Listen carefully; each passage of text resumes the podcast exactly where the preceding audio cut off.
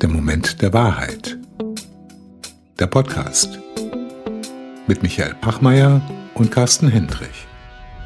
Carsten, nun begleiten wir seit fast zehn Jahren zusammen den Wandel in Wirtschaft und Gesellschaft. Und jeder Moment der Wahrheit ist anders. Immer ist es ein Aha-Erlebnis. Der Anfang eines neuen Weges, von dem wir selber so viel lernen.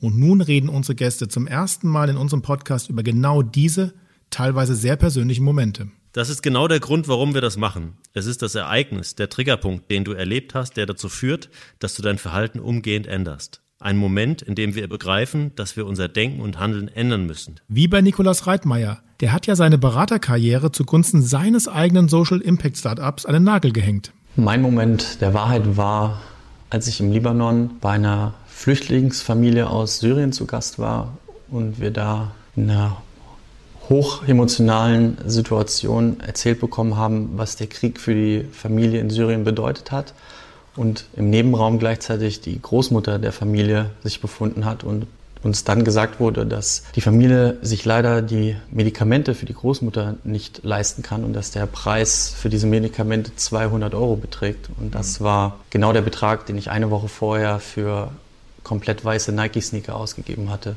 Und ich mich in dem Moment einfach nur geschämt habe. Diese Momente haben für unsere Gäste weitreichende Folgen. Und sie verändern die Haltung, wie bei Michael Rüffer. Was mich antreibt, sind so die Sachen, die erstmal nicht möglich aussehen. Und das hat mich durch mein ganzes Leben begleitet, dass ich Leute, Geschichten spannend fand, die gemacht wurden, obwohl sie vorher unmöglich waren. Ja, geht nicht, gibt's nicht. Es können aber auch sehr persönliche Erlebnisse sein, die dein Leben von heute auf morgen verändert haben. Die Geschichte von Anna Kaiser geht mir jetzt noch unter die Haut. What? Ja, was ist hier gerade los? Ich komme gerade hier von der Skipiste und jetzt liege ich hier im Krankenhaus. Und dann haben die ziemlich schnell festgestellt, noch am selben Tag, Frau Kaiser, wir sind, gehen stark davon aus, dass das Multiple Sklerose sei. Und das war halt für mich, man ist so 27, gerade frisch aus der Uni raus, man hat tausend Pläne, denkt man so, what? Life is a bitch sometimes. Es ist einfach, glaube ich, wichtig, dass man sich in so einer Situation fragt, okay, was, was will ich verändern? Was kann ich verändern in meinem Leben? Und äh, wo will ich hin? Und das war für mich eine ganz, ganz prägsame Zeit. Also mich, zu mir hat mal ein, ein ganz toller Therapeut gesagt, Anna, wenn du heute in einen Café gehst und da sitzen zwei Annas, einmal die Anna vor der Diagnose und einmal die Anna nach der Diagnose, zu welcher würdest du dich lieber hinsetzen?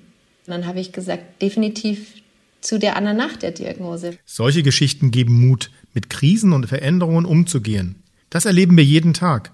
Wir wollen mit dem Moment der Wahrheit auch Mutmacher sein. Für mich ist der Rapper und Veganer Moses Pelham so einer. Er will mit der Tötung von Tieren einfach nichts zu tun haben. Klares Statement. Michael, kennst du ihn nicht schon seit Jahren? Ich habe mich gefragt, warum er sich nicht in der Öffentlichkeit noch mehr empört. Ja, wir sind uns einig, Michael. Was machen wir? Wir müssen die Welt retten und die Welt verändern. ich habe aber eine Frage muss ich noch loswerden, Michael. Ich habe das so ein bisschen als Vorwurf gehört, ja, okay, Moses, warum machst du nichts?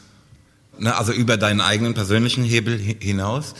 Würdest du das an meiner Stelle machen? Und was würdest du machen?